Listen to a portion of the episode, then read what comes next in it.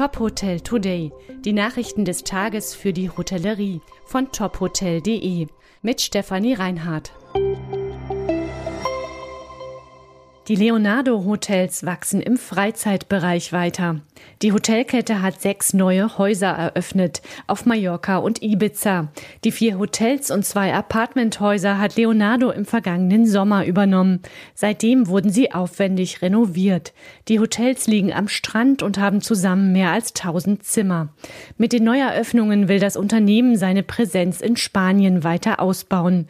Im Blick liegt dabei das Freizeitsegment mit den beliebten Urlaubsregionen am Mittelmeer. Insgesamt habe die Hotelkette jetzt 17 Standorte in Spanien, sieben auf den Balearen und zehn auf dem Festland. Patrick Thoma wird Head of Operations bei Black F in Freiburg.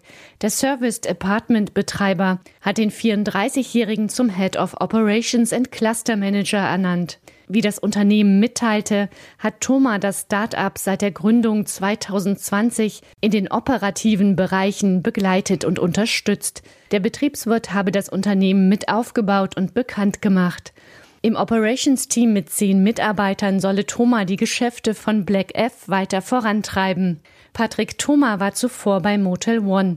Ab 2016 war er Manager des Motel One in Freiburg mit 252 Zimmern. Black F betreibt in Freiburg zwei Häuser für Wohnen auf Zeit, das Black F House und den Black F Tower mit insgesamt 192 Serviced Apartments. Thoma hat in Hamburg Betriebswirtschaftslehre und Management and Governance studiert. Die Hotelkette Marriott plant eine Safari Lodge in der Serengeti.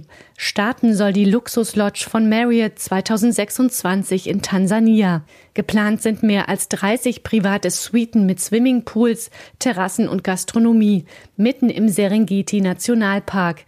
Außerdem solle es einen Bereich für Tagungen geben. Entstehen sollen auch zwei Präsidentensuiten.